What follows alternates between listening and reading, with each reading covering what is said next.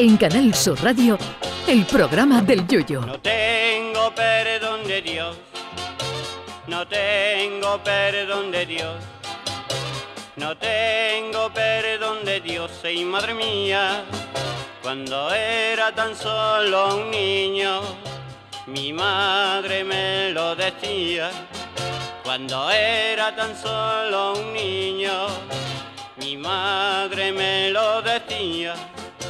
No tengo perdón de Dios, no tengo perdón de Dios, no tengo perdón de Dios.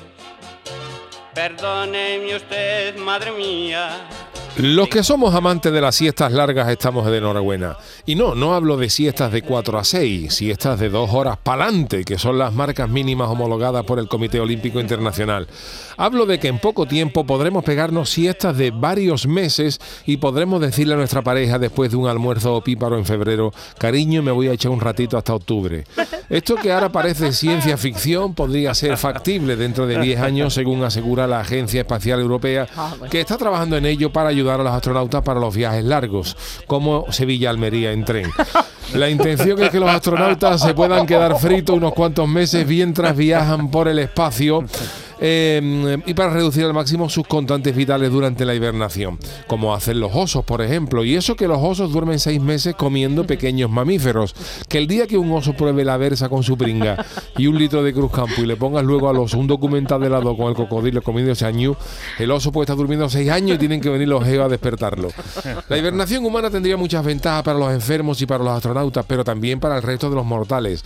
Para aficionados que peleen por la liga, no, pero para los que somos del Cádiz o de otros equipos que todos los años sufren tinta china para mantenerse, ¿cómo nos vendría una hibernación de nueve meses desde la primera derrota en liga hasta que esta acabase? Es decir, tú ves al Cádiz perder un solo partido, te hibernas, no sufras nada durante la liga y cuando te despiertan a los nueve meses tú le preguntas a tu madre, mamá, ¿cómo va a quedar el Cádiz? Y si te dice, ha bajado segunda, pues solamente te lleva un disgusto gordo, pero de una vez nada más. No ese sufrimiento jornada a jornada. O que me dicen de la hibernación en el aspecto laboral. Tú trabajas hasta el 30 de diciembre, coges la paga de Navidad, te duermes y te levantas en julio y te dan otra paga. Y en agosto a la cama otra vez hasta que llegue otra vez Papá Noel con la paga. Qué pelotazo, chiquillo. Además dicen los científicos que durante la hibernación las células de los animales detienen su actividad habitual, con lo cual no se envejece durante este proceso. Imagínense lo que hubiera sido la pandemia con todo el mundo durmiendo en casa durante el confinamiento. En vez de la vacuna contra el coronavirus te ponían la de la hibernación y toda España roca mora durante cuatro meses. Yo creo que este es el mayor invento de la humanidad desde los asuntos propios. Dicen los científicos que hibernar artificialmente a un animal ya es posible, lo que también es maravilloso porque se podría hibernar los langostinos buenos en mayo, que están baratos, y despertarlos en Navidad, que es cuando suben de precio. Lo único malo para todos ustedes es que si hibernan se perderían todas las noches el programa del Yuyo en directo. Eso sí, cuando se despertaran no vea la cantidad de poca atrasada que iban a tener para escuchar. Yo por si acaso esto de la hibernación no se lo voy a comentar al Llano de Cádiz, que con lo que le gusta es una pelea con la almohada puede tardar 14 años en aparecer por aquí. ay mi velero, velero mío, Canal Sur Radio. llévame contigo a la orilla del río. El programa del Yoyo.